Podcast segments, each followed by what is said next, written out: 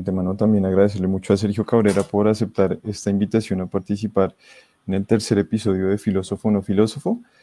Eh, quisiera, pues, antes que nada, hacer una pequeña retroalimentación acerca de, de, qué es este programa. En este programa, básicamente, nos encargamos de, entrevistar a una personalidad de la cultura, de las artes o de la política significativa, digamos, en todo el ámbito nacional, y, y que, por supuesto, no sea filósofa, pero pues en su caso es particular porque usted sí es filósofo. Pero pues en todo caso, nosotros desde como desde digamos nuestra, nuestra posición en tanto estudiantes de filosofía, pues pretendemos hacerle esta entrevista a usted como director de cine. Y pues nada, eh, para, para quienes no saben quién es Sergio Cabrera, pues yo creo que entrada no, necesita presentación, pero en todo caso, Sergio Cabrera es una de las personas más importantes de la cultura cinematográfica colombiana eh, ha dirigido numerosas películas importantes que tienen bastantes premios reconocidos tanto a nivel nacional como internacional, entre ellas La Estrategia del Caracol, Perder es cuestión de método, Águilas no cazan moscas, Golpe de Estadio, eh, entre otras. Eh, y bueno, pues nada, Sergio, de nuevo muchas gracias por aceptar nuestra invitación. Y también quiero presentar a Catalina Cortés, ella es filósofa de la Universidad Nacional, ella es de las, filósofas más tesas de la Universidad Nacional y nos acompañará también haciéndole preguntas a Sergio, eh, pues para este episodio. Entonces, nada, yo creo que vamos a comenzar con una pregunta así como para romper el hielo y la pregunta es, Sergio, si usted podría aclararnos de qué se encarga un director de cine y en su opinión, eh, de qué debería encargarse particularmente un director de cine en Colombia. El director de cine tiene algunas variantes según según los presupuestos de la película y el país donde se ruede. Eh, pero digamos que básicamente hay dos, dos, grandes vertientes que son el cine independiente, que es el cine que no está hecho por grandes estudios, donde el director teóricamente tiene control de absolutamente todo, de, desde la selección del guion, de, eh, el casting, pues la selección de actores, es, básicamente es como, como un dictador que decide absolutamente todo lo que se hace en la película. Eh, el, trabajo de un director, digamos en términos eh, abstractos, es crear un mundo.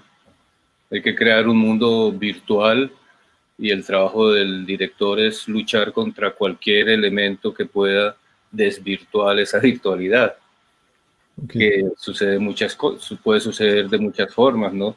Puede suceder desde que se vea el micrófono o que se vea algún error de fuera de foco o algo, pero sobre todo lo, lo, lo que más puede desvirtuar la virtualidad es que los actores no actúen bien y que la historia no sea coherente. En, en el mundo industrial del cine, eh, digamos, en, de grandes estudios en, Hollywood y eso, eh, la, la, autoridad del director es mucho más reducida porque en esos países es el productor el que es el verdadero dictador y digamos que el poder de el poder del productor en, en, los grandes estudios va inclusive hasta poder cambiar el director en medio del rodaje porque es el que controla el producto final. En, los grandes estudios, por ejemplo, el director no tiene control sobre la edición final, sobre el corte final de la película. Normalmente le quitan de, las manos la película apenas termina el rodaje y durante el rodaje hay muchísima supervisión, hay muchos supervisores para que el director no se salga de los del guion y de las, eh, las condiciones del contrato. En, el cine de autor, que es el que, digamos, el que hacemos en la mayoría de los directores independientes, pues eh, ese poder es inmenso y muchas veces, mm, pues con, cierta frecuencia lleva a que el director exagere su poder y cometa muchos errores. Por eso es interesante un, hay como una, una forma ecléctica que a mí me, personalmente me gusta, que es eh, tener, poder ser un autor, pero tener cierta coordinación con el productor que es una mirada externa que puede ayudar mucho a que la calidad del, del y, y, que el, digamos el contenido del proyecto se mantenga. Eso es en el cine. En televisión, que la televisión hoy en día es muy parecida al cine, eh, el director tiene muchísimo menos autoridad porque siendo los canales de televisión son corporaciones muy grandes donde casi todas las decisiones se toman en sala de juntas. El, director básicamente es una herramienta del canal, creativo y pues tiene, tiene muchas posibilidades, pero pues suele suceder que no tenga la posibilidad de seleccionar los protagonistas porque el canal decide con quién quiere eh, salir al aire de un programa. Entonces el, en, en el mundo de la televisión son más eh, importantes los guionistas que los directores. Digamos, Sergio, un poco atendiendo a esa diferencia que usted nos brinda con respecto a, a, las, a las, direcciones, eh, a mí me gustaría preguntarle qué circunstancias lo llevaron a usted entonces, digamos, a aventurarse eh, en el cine, a hacer, hacer dirección de cine. Sí, en, en, mi caso específico, digamos que yo, yo, yo vengo, vengo de una familia de, artistas.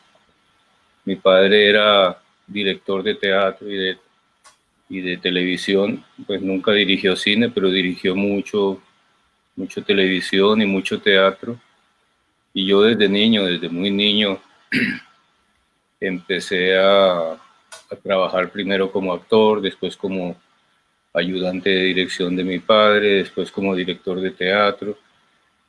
Y muy, muy, muy niño, cuando tenía aproximadamente, no sé, unos 11 o 12 años, eh, tuve acceso, o sea, me, me, regalaron una cámara fotográfica, que hoy en día es muy común que un niño tenga una cámara fotográfica, con cualquier teléfono móvil se pueden tomar fotos, pero en aquella época una cámara en manos de un niño era, era extraño, era, e, e, era poco frecuente, porque pues una cámara tomaba, eh, mi cámara tomaba 12 fotos y había que mandarlas a revelar y eso era caro y eso.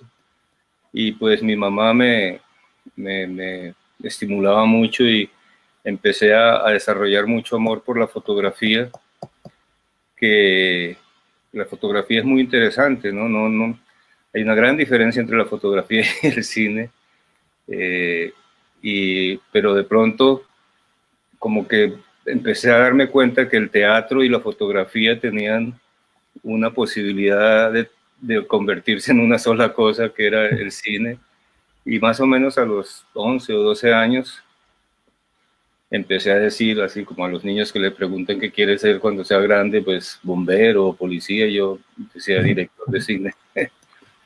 y, y, tener ese, ese, ese sueño pues me ayudó a, a encauzar mucho mi, mis, mis, intereses. Y, por ejemplo, la, la, razón por la que yo estudié filosofía era que no soy filósofo, estudié filosofía, pero no soy filósofo. Eh, la razón por la que yo estudié filosofía es, es, que para entrar a la escuela donde yo estudié cine exigían tener un, un grado de, de humanidades, okay. hacer literatura, historia, eh, en fin, cualquier car eh, carrera de humanidades. Y yo en ese momento estaba en China y pues mm, la filosofía era la, la carrera que me quedaba más a mano para, para poder entrar a la escuela de cine. Y me ha seguido interesando siempre y leo mucho filosofía, pero la razón por la que entré a estudiar filosofía fue porque era el camino para poder estudiar cine. Ok. Bueno, Sergio, después de esa historia tan interesante acerca de su vida, nos gustaría mucho seguir hablando de ella. En ese sentido, eh, bueno, como ya lo hemos mencionado antes, eh, tanto mi compañero Sergio Castro como usted mismo usted tiene estudios en filosofía. Nos gustaría saber mucho cómo esa formación filosófica influye en la creación y en la realización de sus obras cinematográficas. Sí, yo creo que ha influido mucho porque, bueno, yo debo, aclarar, o sea, yo, yo no soy un cineasta eh, enamorado del cine. O sea, sí, sí, enamorado del cine en términos generales, pero no soy un cineasta que busca experimentar en el mundo del cine. Okay. O sea, la, la, razón por la que a mí me interesa el cine es, es que me gusta contar historias. Eh, o sea, yo, yo de, de muy joven me di cuenta que, que soy una persona bastante tímida y que, pero que tengo curiosidad y tengo deseos de transmitir eh, algunas reflexiones que, que hago en, en, la vida. Y, y, y, muy pronto me di cuenta que el cine era, era, una forma de hablarle al oído a la gente.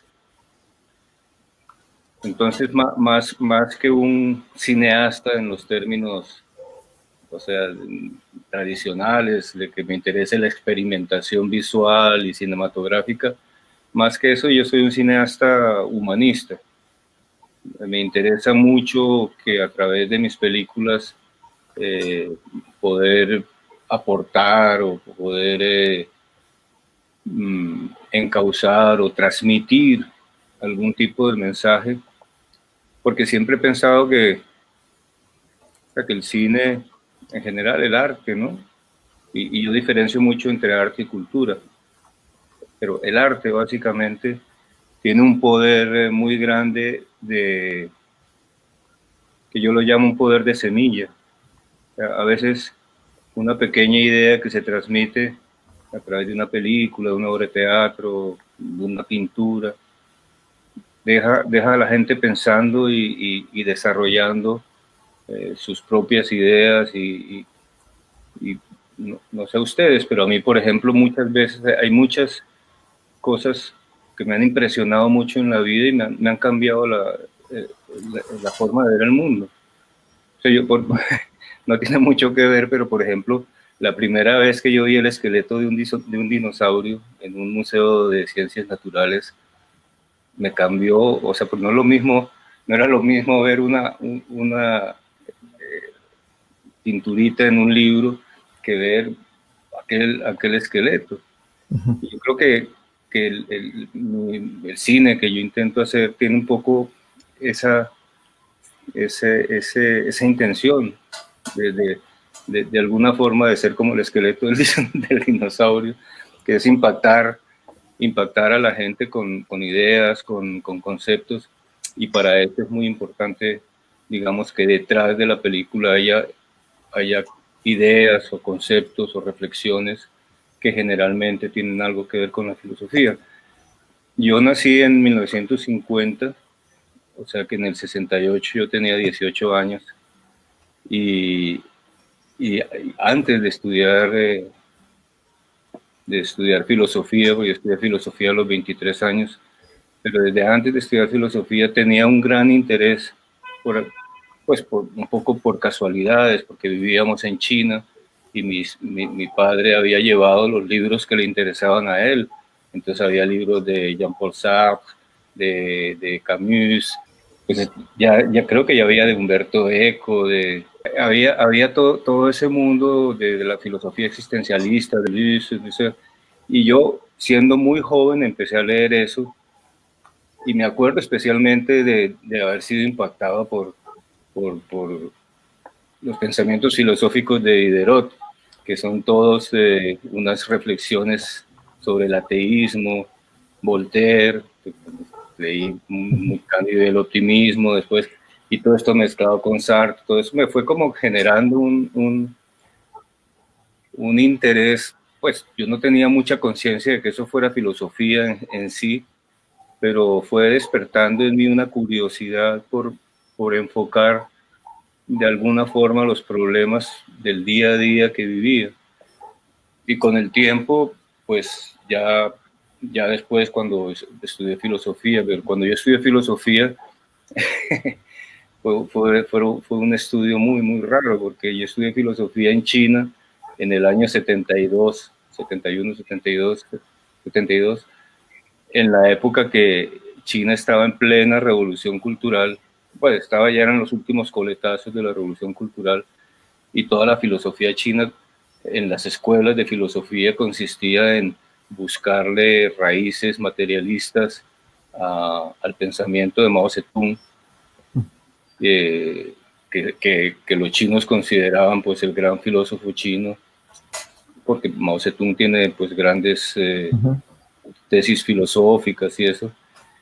Y entonces nuestros, nuestros estudios de filosofía básicamente tenían, tenían como esa finalidad, ¿no? Encontrarle, no, no, no, no era, no era un estudio de filosofía como, como la que deben estudiar en la Universidad Nacional, era, era un, muy sesgado todo, pero era muy interesante y yo creo que a la larga toda esa mezcla de, educación desde el existencialismo hasta el materialismo, todo eso seguramente ha tenido mucha influencia en, en, en mi trabajo, porque pues mm, aparte de todo eso, yo fui un joven comunista, muy, muy convencido, muy, muy radical, eh, eh, fanático. O sea, yo, yo, sé, yo sé de qué material están hechos los fanáticos, porque yo he pasado por ahí. Y, ese fanatismo eh, pues de alguna forma se, se suavizó con, con, los años por, por los fracasos, por, por, por, conocer la realidad. Pero de alguna forma, a pesar, a pesar de ser consciente de que, de que durante ese periodo de fanatismo cometí muchos errores y, probablemente injusticias y eso, siempre quedó en mí un, un un remanente de, filosofía mm, marxista, digamos, por, generalizar. Y, y, de alguna forma yo creo que eso se refleja en prácticamente todas mis películas.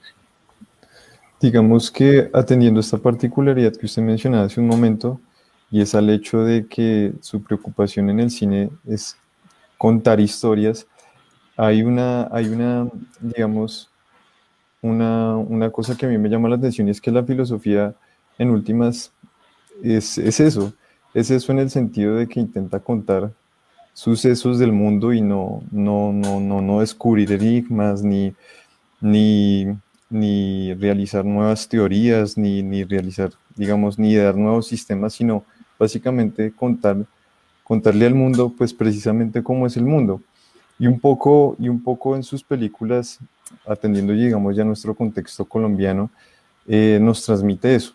Y, digamos que a mí me gustaría, digamos, en este sentido, preguntarle eh, a usted, pues teniendo en cuenta que usted ha estado en diferentes países, que diferentes países han estado latentes a lo largo de su vida, digamos que por ejemplo su merced tiene raíces españolas por el lado de su padre, Usted nace y vive sus primeros años en Colombia y luego se traslada a China, en donde vive un tiempo. Y sin embargo, digamos, tanto a Catalina como a mí, digamos, haciendo el guion, nos pareció que en sus películas usted prefiere, en cierto modo, retratar a Colombia. Y eso se evidencia en todos los elementos, como en los paisajes, en las expresiones a la, a la hora de hablar, en la forma de vida de los personajes, en la comunidad en la que se establecen los personajes. Y me gustaría preguntarle por qué ocurre eso. Sí, bueno, ocurre... Eh, yo, yo, yo creo que a mí de alguna forma me hubiera gustado hacer una carrera cinematográfica en China. Me hubiera parecido interesante y de hecho lo he intentado un par de veces sin éxito. Pero a mí los chinos no me consideran chino. O yo hubo un momento en mi vida en que yo me consideraba chino, pues, o casi chino, pero China es un, país muy cerrado. Eh, digamos que cuando uno conoce el idioma y las costumbres, tiene acceso a, a, ciertos niveles y puede incluso, como es el caso mío, conocer muchísimo de la historia y de la cultura, pero ellos nunca, nunca lo consideran a uno un, chino. Eh, entonces, eh, el, digamos que yo descarté la posibilidad de, de, de, trabajar como, como un chino y, y como decía hace un rato, después lo he intentado, pues hace en los he intentado en dos, he estado digamos en, dos proyectos que, que, no han cuajado porque eso sucede con mucha frecuencia en el cine, ¿no? Que trabaja proyectos que no que no, no terminan de funcionar. Pero en esos casos siempre ha sido como una mirada externa de chino, o sea, como un extranjero mira China. En el caso, entonces, claro, cuando volví a Colombia, yo en Colombia sí me siento colombiano, a pesar de que pues mucha gente nota que, que inclusive el acento con el que hablo no es, no es el típico, pero, pero yo soy colombiano y, y, y me siento colombiano y los colombianos me aceptan como colombiano. Y el hecho de haber vivido fuera tanto tiempo me ha permitido siempre tener como una mirada eh, esa mirada desde lejos que muchos intelectuales buscan, o sea, no, no es casualidad que, no sé, que Botero, García Márquez, por dar ejemplos, se, se vayan a, a, vivir lejos para, para trabajar sobre temas colombianos, porque a veces la cercanía, eh, el árbol no deja ver el bosque. y, y desde lejos el bosque se ve mucho más claramente y me parece a mí que, que, los, los, temas colombianos son muy interesantes. Sin embargo, algunas de mis películas, por ejemplo, Ilona llega con la lluvia y todos se van, eh, son películas que me han interesado mmm, sin, ser, sin ser historias colombianas. Sí. O sea, yo, yo creo que en eso, en general, el, el mundo del cine es muy injusto. Eh, los, los cineastas europeos y norteamericanos eh, han como dividido un poco eh, el, el, el, mercado del cine diciendo, bueno, nosotros hacemos las películas profundas y de pensamiento y, y los latinoamericanos que hagan las películas de poncho y guitarra. no, o sea, como ah, yo, yo recuerdo que cuando yo hice Ilona llega con la lluvia, las, las críticas eran de por qué no seguía haciendo más estrategias del caracol. Y pues sí, o sea, yo me interesa también, o sea, no, no me quiero matricular específicamente en un tipo de cine, pero no quiero tampoco no tener la posibilidad de contar una historia de amor eh, eh, que suceda en, en, un país diferente a Colombia. Pero sí es verdad que a mí me interesa mucho más, más eh, eh lo que sucede en Colombia. Por ejemplo, llevo muchos años en España y en España he rodado muchísimo historias españolas, muchas, pues sobre todo en televisión. He dirigido durante cuatro años la serie Cuéntame, que es una serie de historias españolas, y en las entrevistas los periodistas me preguntan, ¿usted cómo hace para, siendo colombiano, para contar estas historias tan españolas? Bueno, básicamente es investigación, o sea, yo puedo hacer una historia sobre marcianos, o sobre romanos sin haber sido marciano ni sin haber sido romano. E, e, es extraño, o sea, Shakespeare hacía, hacía historias eh, sobre Verona o sobre Dinamarca. Digamos, a los europeos no le ponen esos límites que nos ponen nosotros los, los latinoamericanos, que los críticos siempre están esperando que nos mantengamos en nuestro corral sin salir a experimentar en otros, en otros territorios. Pero a mí me gusta contar historias colombianas porque me gusta y encuentro, encuentro placer contando historias colombianas. Nos resulta muy interesante que esa sea su respuesta porque de hecho la siguiente pregunta tiene mucho que ver con esto y es que en efecto nosotros pensábamos que su preferencia por retratar a Colombia podría tratarse por su afinidad con Colombia, porque usted se identifica como colombiano, se siente colombiano. Y entonces, en ese sentido, queríamos preguntarle, em, ¿cree usted que la, el cine puede tener una relación con la identidad personal?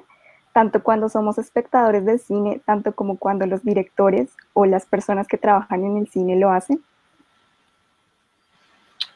Sí, yo, yo no tengo duda de que el cine es un, un gran formador de, de personalidad.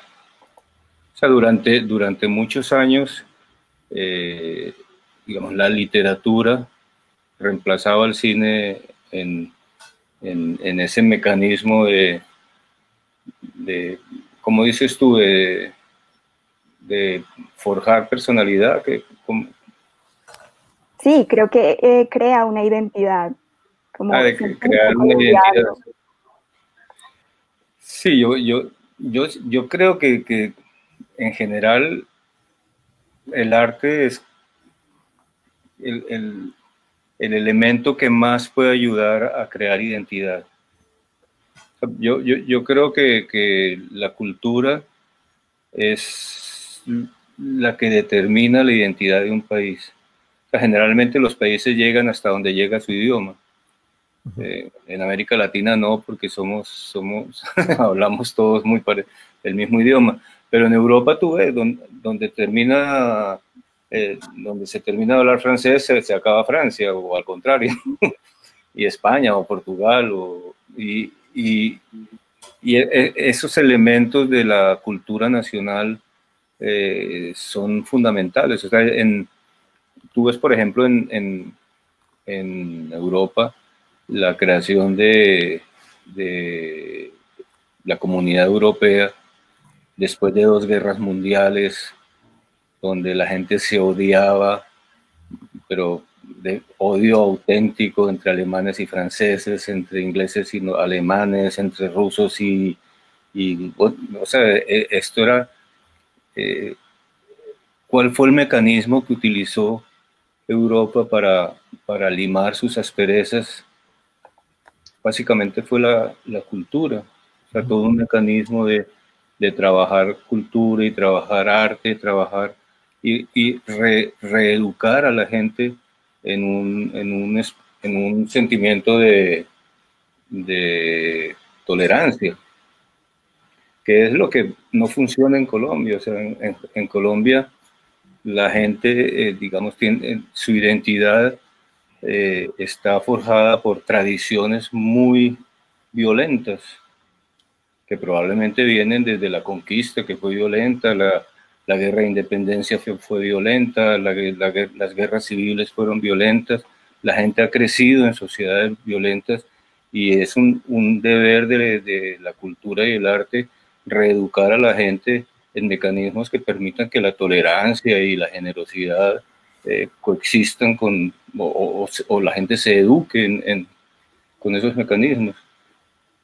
El, el, cine, el arte en general, pero el cine muy, particularmente, es, eh, tiene un, poder especial para domar las emociones. el, la, gente que, que, es violenta mm, es violenta porque no sabe frenar sus emociones normalmente en, países donde la gente se educa con, mecanismos culturales eh, que llevan a eso, aprende a que cuando algo no le gusta tiene que mm, ser tolerante y tiene que entrar a discutir y analizar y llegar a conclusiones. Pero en Colombia cuando la gente está, se violenta por alguna razón, pues o a puños, o a insultos, o a bala, eh, trata de solucionar sus problemas.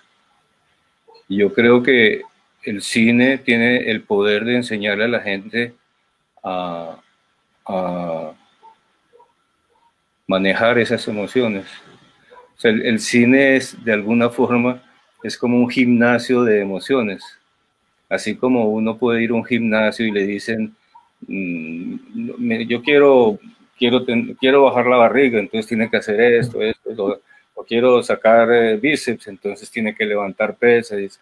Bueno, si, si un país quiere que la gente eh, sea tolerante, pues hay que buscar eh, en el gimnasio esas emociones, las películas, el teatro, el arte que, que, le ayude a la gente a, a, domar sus, sus, impulsos y sus emociones. Y e, e, en ese sentido yo creo que es muy, muy importante el, cine como un, complemento para, para, sí, para, para, eso que dices, ¿no? para, para, para que la, identidad se corresponda con un patrón que beneficie a la sociedad y no dejar que la gente eh,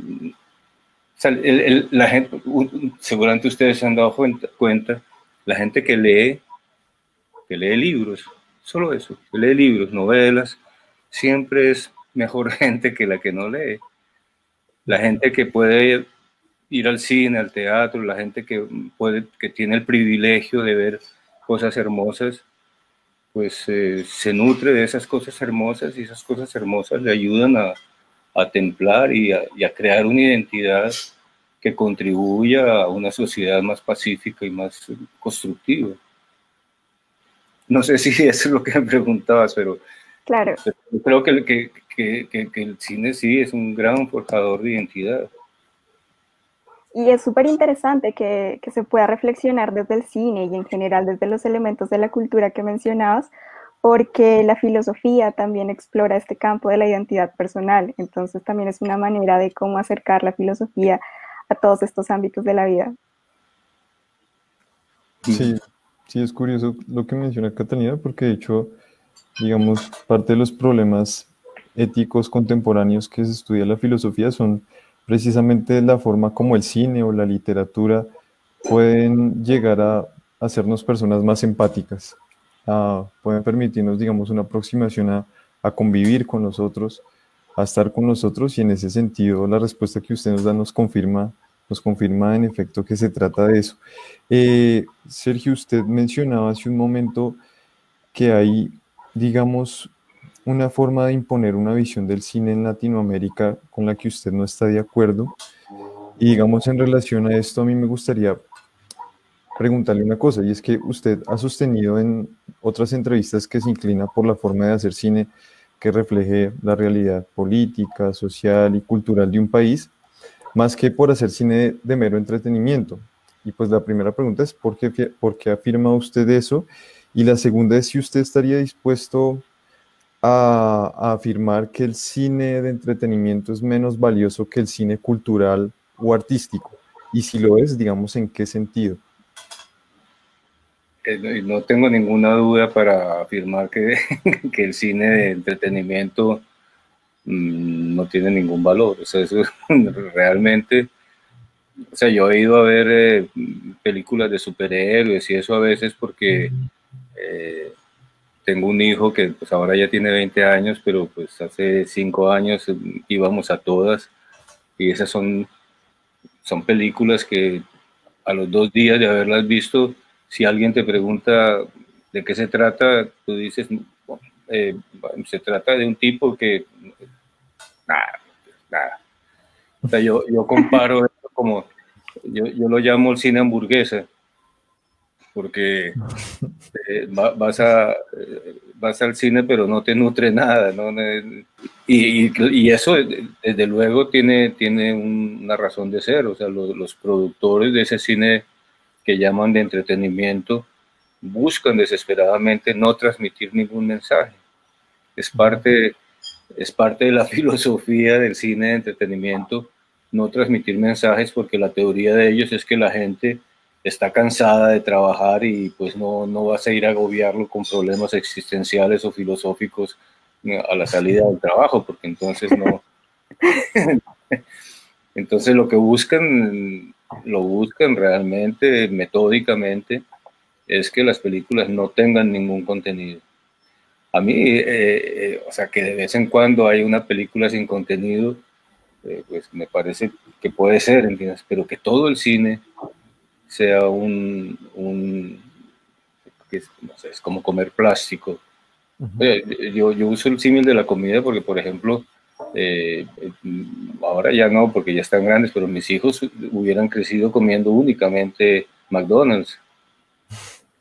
O sea, yo como, como adulto siempre sentí que tenía la obligación de obligarlos a comer eh, las cosas que nutren y que el cuerpo necesita y que no les gustan, pues no les gustan las verduras, no les gustan las legumbres, no les gustan, pues ellos, por ellos solo comerían papas fritas y hamburguesas. Yo creo que eh, la sociedad debería tener una reflexión sobre ese tema. O sea, la sociedad o los estados o, o, quien fuera debería tener preocupación porque los medios de, de, diversión, eh, por lo menos en una proporción importante, sean educativos, pues no educativos, yo no creo en el cine educativo, pero sean, sean cosas que ayuden a que la gente reflexione, a que la gente se forme, es importante. A mí, a mí, a mí ese, ese, ese cine mm, de entretenimiento, pues sé, para, para los niños de vez en cuando, pero que todo, que todo, que todo el cine sea así, me parece. Y no solo el cine, porque ahora también la televisión. Entonces se está perdiendo un espacio muy, muy importante que podría servir para, para formar a la gente y, pues eh, prácticamente se, se, está desperdiciando. Eh, a, a, mí, a mí me parece que eso es preocupante. Eso. Yo, yo por ejemplo, he dado clases en, muchas universidades y me asombra ver que la mayoría de mis alumnos, no todos, claro, pero muchos de mis alumnos son, son gente que no, no, no conoce el cine. A pesar de que les interesa el cine, solo conocen el cine de los últimos 10 o 15 años y una película de hace 30 años ya es antigua, que no, no, tienen la metodología de, de, ver y de nutrirse un poco de, del pasado, ¿no? Digamos, en ese, en ese, en ese sentido, tal como usted lo plantea, usted, ¿cómo, ¿cómo ve el caso de Colombia? O sea, ¿qué tipo de cine cree que, que predomina en este momento en, en Colombia? No, fíjate, yo creo que en Colombia Colombia tiene un cine muy interesante yo creo que a pesar de que los directores y productores de cine sabemos que la forma más fácil de tener éxito de taquilla es con comedias. Eh, si tú miras la proporción del cine que se hace en Colombia, la mayoría, la gran mayoría son dramas.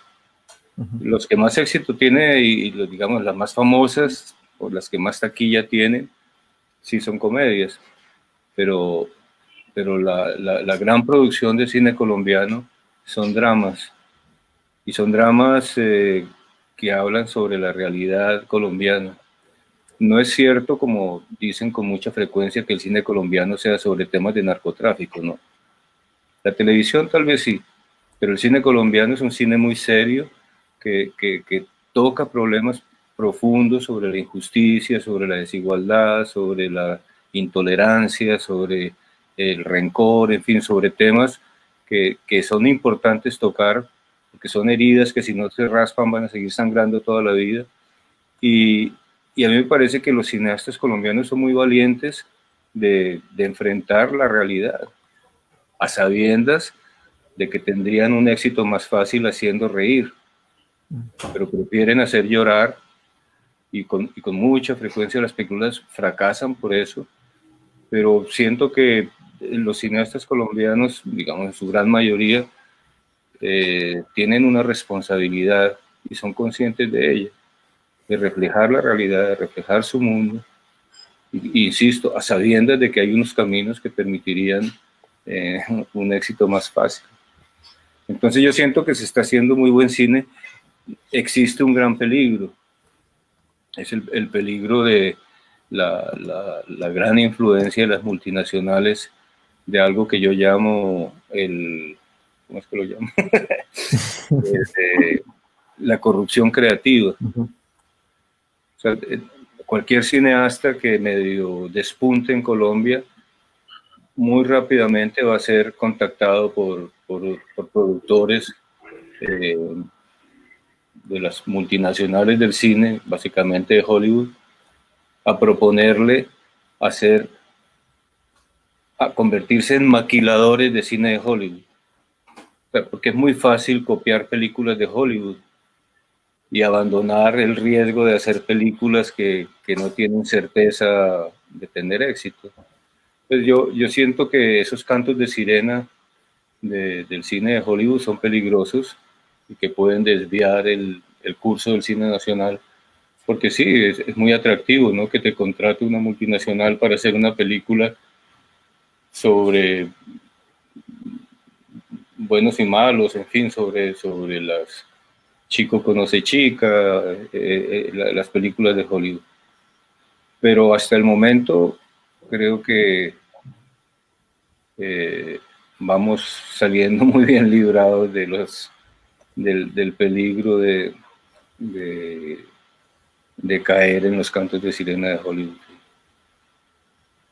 Bueno, para nuestra siguiente pregunta, usted ya había esbozado algunos elementos del tema, respecto a las relaciones entre los diferentes ámbitos de la cultura y las artes. Y nosotros podíamos ver, por ejemplo, que entre el cine y la literatura hay una relación. Por ejemplo, las obras literarias se pueden adaptar al cine, eso lo podemos notar en algunas de sus películas. Em, pero ¿considera usted que entre eh, el cine y la filosofía puede haber una relación? ¿De qué tipo sería esta relación? Y además, ¿cree usted que la filosofía puede adaptarse al cine? Sí, yo, yo creo que cualquier buena película mm, encierra mensajes filosóficos. y, y, creo que hay, hay, grandes cineastas que, que digamos, no, no, los podemos considerar filósofos, pero que sus películas, o sea, las, las películas de Bergman, de Fellini, de, de, no sé, Truffaut, de, de Kubrick, de o sea, hay, hay, hay cineastas que eh, en sus películas toman muchos riesgos eh, para entrar en mundos que tienen características eh, filosóficas. El, el, el, en general, el mundo de la filosofía es, es, muy atractivo para el cine. De hecho, yo, por ejemplo, me acuerdo haber visto El mundo de Sofía, la, conocen el libro, de, el libro El mundo de Sofía sobre la historia y la filosofía, que por cierto a mí me llamó la atención en ese libro que tiene como 400 páginas, a la filosofía oriental le dedican una página, una sola, porque en Occidente no existe la filosofía oriental, que, que es eh, riquísima, pero bueno, ese es otro tema. Eh, el, el, el mundo de Sofía, por ejemplo, que es un, libro, es una película sobre filosofía. No, no, muy, no muy buen, no, muy buena, pero digamos, hasta ese punto llega. Pero yo sí creo que, que, los, los eh, la filosofía juega un papel muy, muy importante en el cine, inclusive en esas películas eh, de entretenimiento hay desde luego una actitud filosófica. O sea, el hecho de intentar no decir nada ya exige un esfuerzo filosófico de, de, de, de luchar contra, contra dar los mensajes. En, en, en, la historia del cine hay, hay, hay casos súper interesantes. O sea, por ejemplo, eh, Eisenstein, el, el gran director ruso, su último proyecto que no llegó a realizar era hacer una película sobre el capital de Karl Marx, o sea, llevar, hacer una película sobre el libro El Capital. Y, y, desde luego en, el cine de autor, en Tarkovsky, en, eh, bueno, hay, muchos directores que sus películas son tratados de, de, de miradas filosóficas porque, porque hay algo muy interesante. El, el cine es el único arte que maneja el tiempo real. al principio les decía, entre la fotografía y el cine hay una gran diferencia. Hay, hay, hay un libro de Roland Barthes que se llama La cámara lúcida que analiza mucho la fotografía. ¿no? La fotografía es el yo estuve ahí. Yo estuve ahí. El cine es yo estoy ahí. El, cine, el cine eh, al manejar el tiempo real, eh, no como una abstracción, sino como una realidad, permite que, que la, la, reflexión del público sea, eh, pues, no filosófica, pero sí, sí, sí, sí entra en, un mundo de, de curiosidades y de, de, no sé, de, de crear unas vivencias que generalmente no logran otras artes. Digamos, Sergio, eh, atendiendo a lo que usted nos ha mencionado un poco, eh, digamos, con respecto a las primeras preguntas de sus consideraciones sobre contar historias en el cine, eh, hay una cuestión en la filosofía y es que, digamos, como le he mencionado también, también implica en cierto modo contar cuestiones sobre el mundo. Pero la pregunta a uno que, la, primera la primera pregunta que uno se le viene a la cabeza es ¿para qué? ¿Para qué hacer ese ejercicio de, de, contar cosas sobre el mundo, sobre la realidad política de un país, sobre la realidad social de un país, si acaso no es más cómodo no hacerlo? Entonces, la pregunta que, que me gustaría hacerles es, ¿por qué puede ser importante que se hable de política, eh, de la sociedad, de la cultura de un país o de la situación política de un país en el cine? Mira, yo, creo y, recuerdo en, en, una en una entrevista le preguntaron a, Foucault, a Michel Foucault, que cuál consideraba él que era el papel de los intelectuales en, en la sociedad moderna. Y la respuesta es muy interesante porque decía, los, los intelectuales no pueden seguir siendo los consejeros de, de, hacia dónde debe ir la sociedad. Los, los intelectuales lo que tienen es que convertirse en los cartógrafos de la sociedad, mostrarle al mundo cómo es la sociedad, mostrarle los accidentes, los defectos y virtudes de la sociedad para que sobre ese mapa de la sociedad vengan los filósofos y los políticos y diseñen el, curso de la sociedad. Los intelectuales, un cineasta no tiene la capacidad de, indicar cuál es el camino a seguir en el futuro, pero sí tiene la posibilidad de, de aplicar el telescopio o el microscopio, porque e, ese es el juego, ¿no? O sea, que uno dice, bueno, yo miro la sociedad con mi telescopio y veo este caso de esta familia, este caso de, este político corrupto, y, aplico el microscopio y empiezo a ver todas esas, todas esas eh, características ¿no? de, la sociedad que son eh, muy importantes para conocerla. Por eso ese, ese pensamiento de Foucault me, me, de alguna forma me ha guiado un poco siempre decir, bueno, no, yo no, mi tarea no es decir qué es lo que hay que hacer. Mi, mi tarea es mostrar en dónde vivo y cuáles son los problemas y defectos de esta sociedad para que alguien que, que tenga la habilidad y el conocimiento venga a corregirlos. Lo que es imperdonable es que ni siquiera haga uno de eso, sino que se dedique a mostrar buenos y malos y a o superhéroes, que es lo que hablábamos hace un rato. Pero a mí sí me parece que, que el, el, el, el, arte tiene algo muy, muy bonito y ahí, vuelvo a citar este Alain Badiou, que lo deben haber leído mucho. Tiene, tiene una descripción del, del, del, arte muy buena. Dice que el, el arte es lo que se ocupa de, las, de la forma de las cosas que todavía no tienen forma. O sea, eh, los, los artistas son los encargados de darle forma a cosas que no tienen forma. a, diferente, a diferencia de los científicos, los, matemáticos, los, los, los eh, físicos, ¿no? que trabajan sobre objetos que existen y que manipulan, y el artista lo que tiene en la cabeza no existe y solo va a existir gracias a él. Y en ese sentido, todo, todo, todo ese, toda la política, la filosofía, la, cultura en general, obra como un detonador de las ideas del artista. Porque si no, si no las cosas no tendrían como vías de escape para, para convertirse en una idea que se pueda convertir en un guion, en una pintura, en una escultura, en una sinfonía. Y, y, y, yo sí creo que, que, el papel de la filosofía dentro de la, dentro de la creación artística es muy importante.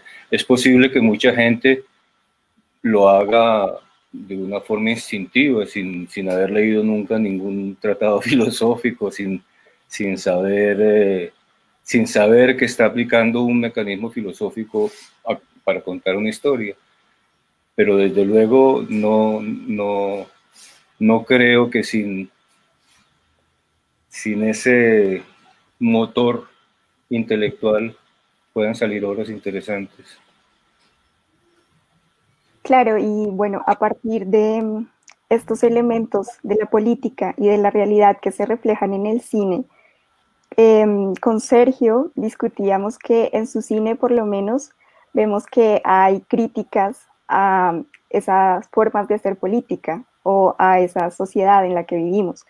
En particular encontrábamos críticas, por ejemplo, a elementos como la burocracia, la, la incompetencia, la ausencia y el abuso de la autoridad. Em, en relación como con la filosofía, podríamos decir que la filosofía también usa métodos para hacer críticas, pero diríamos que estos métodos especialmente están dedicados a, la escritura, como que se hacen desde la escritura. ¿Cuáles son los métodos que usted considera que el cine tiene para hacer crítica? Yo creo que en, el cine, digamos, hay, hay, una actitud que es ecléctica, ¿no? Que dice, bueno, yo cojo un poquito de filosofía aquí, un poquito necesito ponerle humor, necesito... Pues no, no, no es que uno lo haga así, pero el resultado es ese, o sea, porque eh, sí, hay, hay, hay autores como Tarkovsky que de verdad hacen, hacen obras que son de casi que pura filosofía pero, pero pues son, son excepciones. En general, el, el, director normal, normal de cine quiere tener una audiencia, ¿no? O sea, esas películas de Tarkovsky pues son, son difíciles de ver, pues no solo las de él, o sea, hay, hay muchos, Godard, por ejemplo, Godard es de alguna forma un, filósofo de la imagen, pero pues es, es, difícil ver una película de Godard, hay que, casi que hay que verlas con, con un manual para entender lo que, lo que está diciendo. Pero el, creador normal, o sea, un director como yo que pues quiere que sus películas las vea un público no que no tiene una gran preparación intelectual, porque es una realidad. O sea, una, yo, si yo hiciera cine en Francia, seguramente haría un cine diferente al que hago en Colombia, porque pues estaría haciendo cine para un público mucho más sofisticado.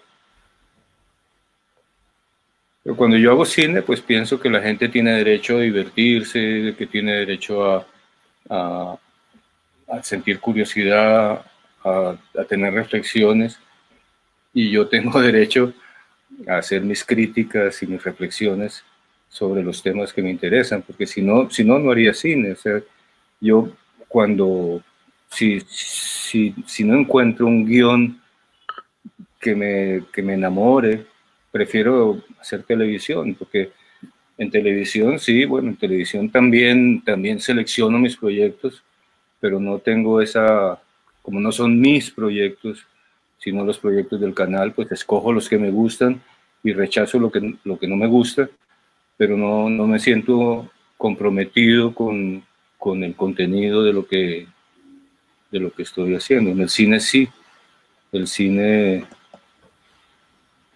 digamos, cuando yo, yo respeto mucho el cine, cuando, cuando decido decir algo en cine, así no lo diga yo, sino lo están diciendo mis personajes. Incluso si no he escrito yo el guion, todo lo que dicen mis personajes, yo siento, siento que lo estoy diciendo yo y debo respaldarlo desde mi posición ideológica.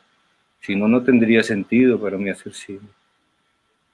yo, todo, claro, hay personajes que dicen estupideces, pero que a, través mío, pero es, parte del juego. Pero el concepto general de la película debe responder a, a mis eh, convicciones. Y, eh, digamos, entre mis convicciones está una muy importante y es que mm, hay que cambiar a Colombia. O sea, el país, el país en que vivimos no funciona, funciona mal. E, e, es, es lamentable, es, es vergonzoso. este, estos últimos seis meses, yo acá leo las noticias de Colombia y digo que no puede ser. O sea, ¿qué, qué, qué, qué país es este? Parece, parece si no fuera tan dramático, sería una comedia. Es, es increíble. Y, y, todos queremos cambiar el país, o sea, pero, pero no, tener, no tener un objetivo común, por ejemplo, no tener un sueño común es un problema grave.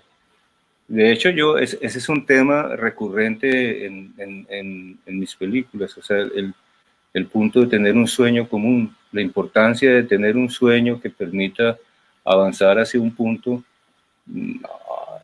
aunque no estemos todos totalmente de acuerdo, pues eh, tener la película Golpe de Estadio, por ejemplo, e, e, era eso, ¿no? en fin, las películas, eh, cuando yo las hago, siempre sueño con que de alguna forma transmitan la semilla esa de la que hablaba hace un rato. Digamos que atendiendo a, esto que usted nos menciona, eh, yo quisiera preguntarle cómo usted juega con esos elementos. O sea, en el sentido de cómo usted hace para, para, para jugar con algo con el humor y a la vez con, con un drama y, y, a la vez con, con digamos, con, con con tantas cosas que, que, parecen ser, que parecen ser tan contrarias, pero que, pero que en sus películas se unen para, para dar a luz algo que, que refleje lo que usted piensa.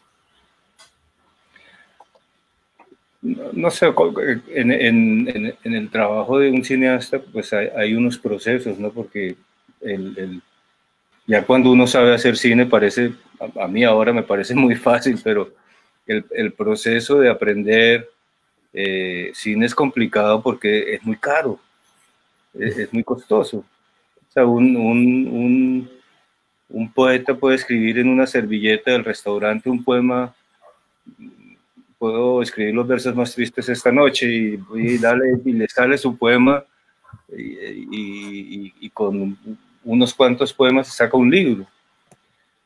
Pero para que un cineasta, un cineasta pueda tener siquiera un minuto de imágenes, tiene que poner en marcha unos mecanismos muy, muy, muy complejos. Hoy en día muchísimo menos, pero de todas formas aún hoy en día muy complejos. Entonces todo, el proceso de cantación, depuración, de, de, de, digamos, de alguna forma la, la, la cantidad va generando calidad y cada vez uno se va tomando cierta experiencia y parte de esa experiencia es mezclar, mezclar eh, drama con comedia, con, eh, pues, y con, con, algunos conocimientos de cómo dirigir a los actores, cómo, cómo dirigir al equipo, o sea, porque parte una parte muy compleja del trabajo de cine es dirigir a 100 personas, porque no, no el director no solo dirige a los actores, tienen que dirigir su pequeño ejército para que para cumplir con cumplir con el presupuesto y con las condiciones del contrato que ha firmado, porque eh, sí, hay directores que se demoran dos años haciendo una... Yang Kai eh, se demoró dos años haciendo In the Mood for Love, pero los, los mortales como yo tenemos que acabar la película en dos meses. Y, y en, esos mecanismos de mezclar, de mezclar eh, cosas, uno se va dando cuenta y le va dando más y más importancia a ciertas cosas. El humor, por ejemplo, eh, es algo que yo valoro muchísimo. Y yo no sé si se acuerdan, por ejemplo, en, en, la, en la, película en El nombre de la rosa, que está basada en, la novela de Humberto Eco, uno de los, eh, una de las tramas es que están buscando un libro de Aristóteles sobre las comedias de Aristóteles que está perdido, que se dice que existe, pero está perdido. Y hay un monje que se ocupa de que no aparezca ese libro porque es un monje que odia la risa. Y lo dice claramente, que la risa es, la risa hace que la gente le pierda el miedo al demonio. Y eso es lo que yo quiero hacer con el humor, que la gente le pierda miedo al demonio, que la gente acepte que puede tomar el destino en sus manos, que puede cambiar el, eh, el, rumbo de, la, de, las cosas si se, si se lo propone.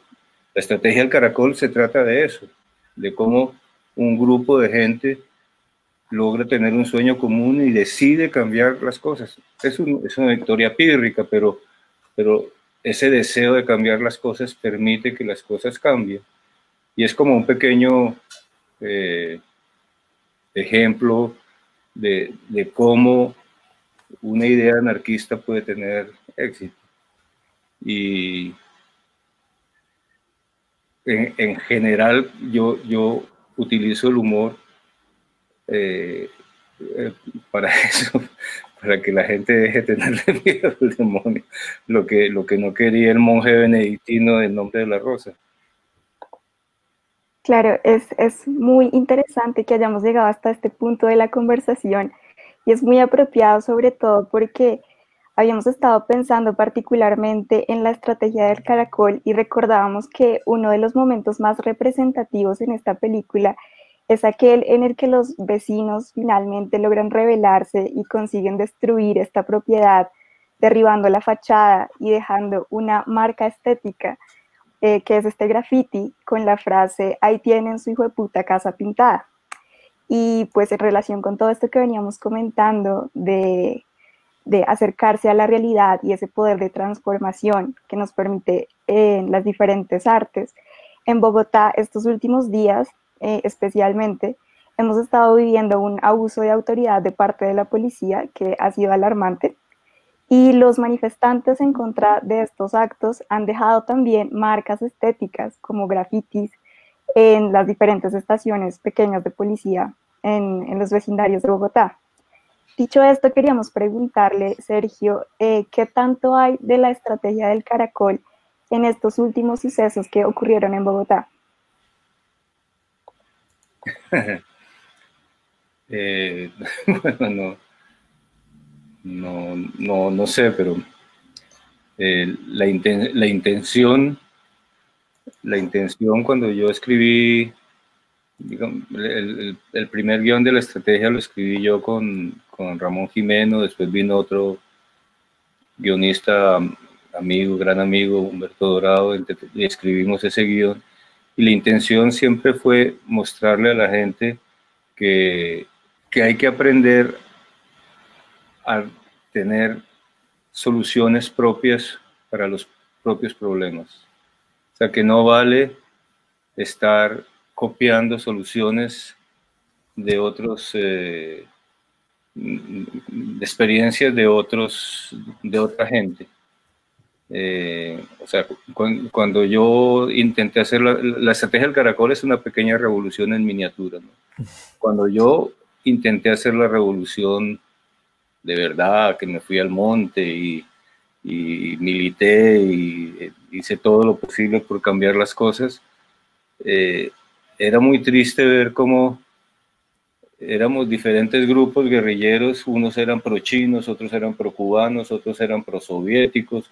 Digo, pero ¿qué sentido tiene en, un país con gente tan creativa eh, eh, estar siguiendo las instrucciones o, las experiencias de otra gente, de otros países? Y entonces la estrategia del caracol se trata básicamente de eso, de que hay que ser creativos políticamente creativos para encontrar soluciones, y, pero parte, parte fundamental de encontrar esas soluciones es tener un objetivo. Yo no sé eh, eh, lo que ha pasado en estos días, eh, lo que yo he alcanzado a leer es que hay como irrupciones de descontento popular, pero no creo que haya un objetivo. O sea, es un objetivo abstracto, si hay que cambiar las cosas pero desafortunadamente en Colombia no siento que haya, eh, pues o por lo menos no ha llegado el momento en que haya un, un, eh, objetivo claro con unas fórmulas organizativas claras que permitan que toda esa fuerza se canalice hacia algún lado. Mm, yo, yo, yo vi hoy fotos del vandalismo y eso, y eso es, es desproporcionado, porque finalmente todos esos buses, ¿quién los va a pagar? Los usuarios. o sea, todo, todo ese vandalismo lo pagan los vándalos, o lo pagan, pues lo pagamos todos. Entonces, eh, sí, yo creo que es importante que haya esas manifestaciones de descontento, pero si no se canalizan, no creo que sirvan para que cambien las cosas. Sergio, eh, con Catalina nos preguntábamos, un poco usted ya ha esbozado la respuesta a esta pregunta, pero nos gustaría volver a, enfatizar en ella, y es el hecho de que, de que en sus películas usted, usted digamos que intenta reflejar una fuerza colectiva, una unión, eh, una empatía, una suerte de fraternidad. Y a nosotros nos parece muy interesante porque de hecho, es, digamos que, como, como le decíamos, es transversal a, a sus películas y nos parece importante porque en cierto sentido nos hace sentir como cercanamente colombianos. Y pues la pregunta sería es, ¿por qué, por qué esta importancia, digamos, en, en, o mejor, ¿cuál es, su interés, cuál es su interés en mostrar esta fuerza colectiva, en mostrar la amistad, en bus o en mostrar, digamos, esta, esta, esta comunidad en busca de un fin común? como usted lo ponía. Sí, yo, yo, yo hago muy, más que amistad, a mí me interesa el tema de la solidaridad. La, solidaridad es una virtud muy sospechosa. Eh, ustedes en filosofía sabrán que hubo un momento en que había que, hubo que decidir entre la solidaridad y la justicia la justicia, como lo dice en la estrategia del caracol, muchas veces es injusta, porque finalmente la justicia es el término medio entre, entre, entre dos posiciones y no siempre la justicia es dar la mejor solución. La solidaridad es mucho más hermosa, pero los, los, gobiernos en general, los estados ven la solidaridad como virtud sospechosa porque la gente solidaria es eh, rebelde, no es, no es obediente. Y a mí, a mí me interesa mucho el, el, mecanismo de la solidaridad. En varias películas lo he tocado, porque, digamos, todo, es, todo este interés y todo, todo este conocimiento sobre el tema de lo colectivo viene de China. O sea, eh, cuando uno ha vivido en China y ve cómo eh, los chinos desde que nacen están predispuestos a trabajar en equipo y, hacer, hacer cosas increíbles en equipo. O sea, yo, yo, soy, yo soy testigo, yo, cuando yo fui a China en el año 1963, cuando China era un país pobre, casi miserable, o sea, acaba, acababa de terminar la guerra, la, eh, la, República Popular China se fundó en 1950 en el 62 llevaba 12 años, era un país donde todo estaba racionado, donde todo el mundo se vestía del mismo color porque solo había añil que tiñe de azul, porque China eh, después de la guerra tuvo sanciones internacionales y un bloqueo económico como el de Cuba, pero y ellos empezaron a trabajar y a organizarse y a organizarse y a organizarse y hoy en día mira al punto que han llegado en, 50 años.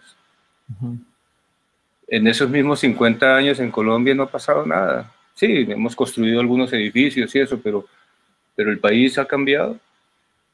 Sí, hay, hay, hay autopistas, pues no muchas, no muchas autopistas, pero una que otra, unos puentes, unos edificios, pero ¿en qué ha cambiado Colombia en 50 años? Y China en 50 años se ha, de paso de ser un país pobre, como digo yo, casi miserable, a ser la, la, la segunda potencia mundial. ¿Cómo? Con el esfuerzo colectivo, con, el, con, con, con los sueños comunes. Con, sí, seguramente hay muchos problemas, pues yo leo siempre en la prensa los derechos humanos, pero yo que yo he ido a China, pues, en los últimos años he ido unas 10 veces a China y cada vez que voy me encuentro otro país que crece a una velocidad impresionante y efectivamente hay problemas de derechos humanos, hay problemas de los intelectuales tienen problemas, pero comparados con los problemas que tenemos en Colombia, allá se están dando pellizcos. Entonces, el, el, el, el poder del, del, trabajo colectivo, el, poder de, de, de, los sueños comunes, eh, yo trato de que se reflejen en las películas porque yo lo he vivido. Yo, yo, yo, soy testigo de cómo China pasó de ser un país donde, donde no había nada. O sea, cuando, cuando yo llegué a China, yo me acuerdo que a, veces le contaba a la gente y, y, se ríen. O sea, yo, el primer día que salimos a la calle con mis padres y eso, yo tenía 12 años, eh, había una fila muy larga con gente con un palito en la mano. Y entonces le pregunté a mi mamá, mi mamá le, le preguntó al intérprete, y era gente que llevaba el cepillo de dientes a arreglar, porque no vendían cepillo, no había, no había nada. Llevaban el cepillo de dientes y le ponían, le ponían cerditas. Es, esa fue la China que yo conocí y hoy en día uno hay eso pues. Insisto, ¿en qué ha cambiado Colombia en los últimos 50 años? Creo que está peor. Está peor porque por, por lo menos el nivel de, de, los políticos de los años 50 era mucho más alto que el de los de lo que leo yo en, en los periódicos hoy en día. Bueno, Sergio, y después de esa tan especial reflexión acerca de la solidaridad y de la importancia de la colectividad, queríamos llegar a nuestra última pregunta, y es que, bueno, si bien usted desde el principio nos advertía que el cine se diferencia de la fotografía, quizás podíamos acordar que el cine en últimas se compone de fotografías en movimiento. Y las fotografías las usamos de manera cotidiana como instrumentos para recordar cosas, momentos o para traer el pasado al presente. En ese sentido, nos gustaría preguntarle, ¿cree usted que el cine colombiano puede jugar un papel importante en la memoria histórica tan necesaria en este país? Ah, sí, sin duda, sin duda. O sea, yo, yo creo que El cine, bueno, es, es, muchos lo decimos, el cine es como el, el, álbum de familia de un país. Eh, el, eh, o sea, uno, ve, por ejemplo, mm, cosas inclusive recientes, uno ve cosas terribles como el asesinato de Galán, me parece, o, o cosas maravillosas como, no sé,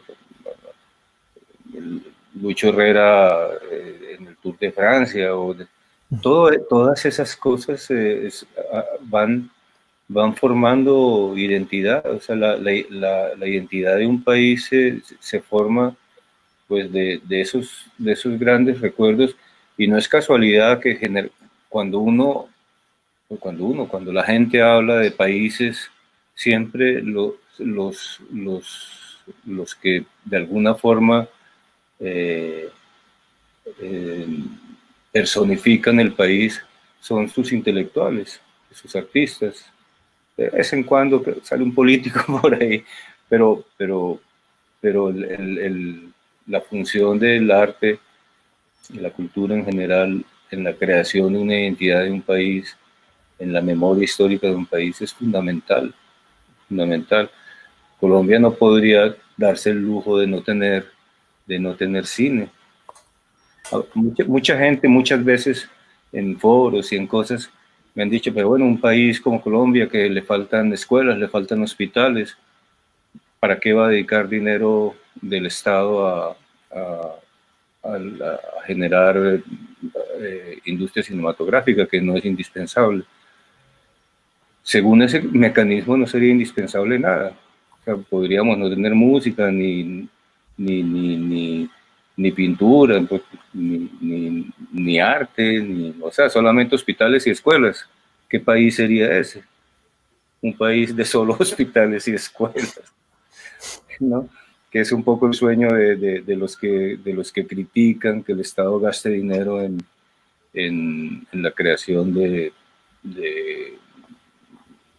un mundo cultural y artístico. Al contrario, yo pienso que deberían gastar mucho más dinero en, arte y cultura para reeducar o educar a nuestra gente en, el espíritu de convivencia, de tolerancia, de generosidad, de amistad, de, de solidaridad, todo eso, cada peso que se invierte en eso va a dar una ganancia gigantesca. Estamos de acuerdo. totalmente de acuerdo. Bueno, Sergio, yo creo que ya vamos a pasar a la sección como que tenemos de, preguntas del público para que usted lo responda. Serán unas tres o cuatro preguntas, dependiendo de las que tenga el público, y daríamos por finalizado el programa. Entonces, creo que la primera sería una que nos pregunta Wendy Rodríguez, integrante de la revista Saga y es cuál es el límite entre satisfacer las demandas del público y usar el cine como medio de expresión del director. Sí, este es un dilema en el que normalmente, eh, eh, digamos, cualquier director enfrenta ese problema con mucha frecuencia. Sucede mucho que uno escribe un guion, lo lee y dice esto no lo va a entender nadie, entonces eh, desde luego un, un director tiene compromisos con sus productores y uno de los compromisos es que la película tenga éxito y recupere la inversión. En Colombia, afortunadamente, hay películas que se hacen con aportes del Estado y coproducciones y eso, pero aún así la importancia de que la película tenga éxito no es solamente económica, es también eh, una satisfacción personal porque yo hago películas para que la gente las vea. Si la gente no las ve, pues no tiene sentido el esfuerzo que hay detrás de una película para que nadie vaya a verla. Y, y en ese sentido, yo creo que el, el, los directores tenemos siempre la contradicción en, en, hasta qué punto se puede ceder en, en algunos eh, factores para lograr que la película tenga más éxito. Por ejemplo, una película que, que no, que, que, es, digamos, de reflexiones y de conversaciones y eso, si uno la hace con actores conocidos, pues tiene más posibilidades de que la gente la vaya a ver. No hay garantías, pero, pero a mí me ha pasado, por ejemplo, yo en la película Golpe de Estadio, yo quería hacer una película que era en blanco y negro, en 16 milímetros, y rodada con cámaras eh, eh, caseras, porque yo quería que pareciera que los mismos guerrilleros habían rodado su película. esa película en esas condiciones costaba 400 mil dólares. Y yo empecé a buscar productores y empezaron a ponerme condiciones que sí, pero que tenía que ser en color y en 35 milímetros, que tenía que tener actores italianos, que tenía que tener actores franceses, que tenía que tener eh, eh, españoles también. Y yo de pronto me di cuenta y dice, o, acepto y sale una película, no la que quiero hacer, pero, pero de todas formas algo cercano a lo que quiero hacer, o no hay película. Entonces cedí y toda la, toda la vida me he quedado un poco cuando, cuando veo que van, se va a proyectar la película o me invitan a algún festival o algo, siempre pienso en la película que yo quería hacer y no pude hacer. Pero está esa. Algo es algo. algo es algo. Hay, hay, directores que no ceden, que son mucho más intransigentes y dicen, pues prefiero no hacerlo. Yo, como les decía al principio, no soy un cineasta de, de, de grandes principios como cineasta, sino como humanista. Entonces, si, si yo puedo conservar, yo no aceptaría cambiar la historia pero sí estoy dispuesto a ceder en, en cosas formales que, que de alguna forma tengan que ver con mi gusto personal, pero no, lo que no aceptaría nunca sería cambiar el, por decir algo, el mensaje de la película. Surgió otra pregunta de David Martínez Rodríguez y es Sergio, como recién egresado de cine, ¿qué tienes para decir a todos aquellos que están estudiando cine y quieren hacer cine acá? ¿qué consejo les darías? El, primer consejo, el más importante, es que uno tiene que rodar cosas que le interesen mucho y ojalá cosas en las que tenga vivencias.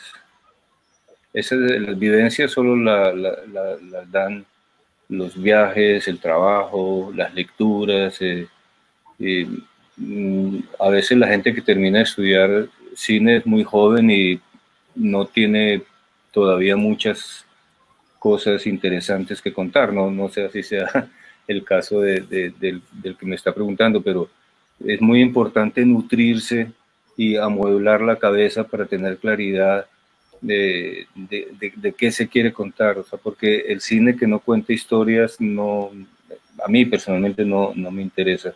Entonces, eh, por ejemplo, yo, yo recomiendo mucho eh, leer la, la lectura, la, lectura, digamos, ver cine no reemplaza la lectura. Cuando uno lee un libro, uno es el director de, de, la, de la novela. Uno, cuando uno lee un libro, uno tiene que imaginar los personajes, los escenarios, los vestuarios, el ritmo de la historia. Y eso es, es muy, muy formativo de, de, del cerebro para, para, la cabeza, es muy importante. Cuando uno ve cine ya alguien ha dirigido, ya alguien ha imaginado por uno todo. Y entonces para un director es muy importante el ejercicio de leer, de leer guiones, de leer teatro, de leer novelas, de leer filosofía, de leer historia. Mm, no, no creo que eh, dejar, dejar, digamos, que las ideas eh, lleguen solas es arriesgado, ¿no? Creo que es muy importante vivir y leer. Esos, esos son, son como consejos. Bueno, y hay otro consejo muy importante que es eh, crecer en equipo. Hay que intentar, me imagino que cuando salen de la universidad, pues hay, hay directores de fotografía, directores de arte, hay actores. Es, es, es muy, muy útil eh, crecer juntos, porque a veces, eh, a veces eh, los directores salen de, la escuela y quieren subir muy alto y, ahí generalmente no son bien recibidos. Es, bonito crecer con, en equipo y rodar. Ese es el consejo principal, es rodar, así sea con el teléfono móvil, con con camaritas mm, caseras, rodar, porque eso es lo que más, lo que más puede nutrir el, la capacidad de, de, crear. Nos pregunta Valentina Corraín, integrante de Saga también, a la hora de darse cuenta, de darse en la tarea de crear y forjar una película, ¿existen para usted ciertas limitaciones, tal vez en términos morales y o, y o éticos, para hacer o no hacer algo, para mostrar o no algo específico? Pues eh, no en mi caso, o sea, mientras esté, mientras esté de acuerdo con, con mi forma de pensar, con mi ideología, no, bueno, sí, hay, hay, digamos que digamos que el contrario, que sí, hay, hay cosas que yo no aceptaría hacer. Yo no, aceptaría hacer eh, historias que vayan en contra de mis creencias. O sea, yo no, no, no quisiera hacer películas que eh, le enseñen a la gente a ser violenta, por decir algo, porque lo que quiero es todo lo contrario. y, pero pero no, no son propiamente limitaciones morales en el sentido de, de, que tenga restricciones religiosas o filosóficas para tocar historias, ¿no? La principal limitación que tienen los directores son económicas, porque pues la gente a veces no lo sabe, pero cuando un director decide hacer una película, Normalmente tiene que firmar un contrato en el que se compromete a terminar la película en una cantidad exacta de días, en, 32 días. Y, le muestran el plan de trabajo al director y el director firma el contrato y firma ese plan de trabajo y su obligación es cumplir con ese plan de trabajo porque si no lo cumple, mm, la película va a costar más dinero y si cuesta más dinero, los productores se van a enterar y es probable que la próxima película no, no quieran, no, no, no, te quieran como director. O sea, cumplir con los planes de trabajo que, que, que, se especifican en un contrato es muy importante para el futuro de la carrera de un director. Y eso, eso, eso sí es una gran limitación creativa porque muchas veces en medio del rodaje uno quisiera hacer unos primeros planos o quisiera un plano general y ya no hay tiempo porque ya se cumplieron las, las horas de rodaje y, y ya se fue el sol y, y, entonces el, finalmente el, director lo que lo, lo que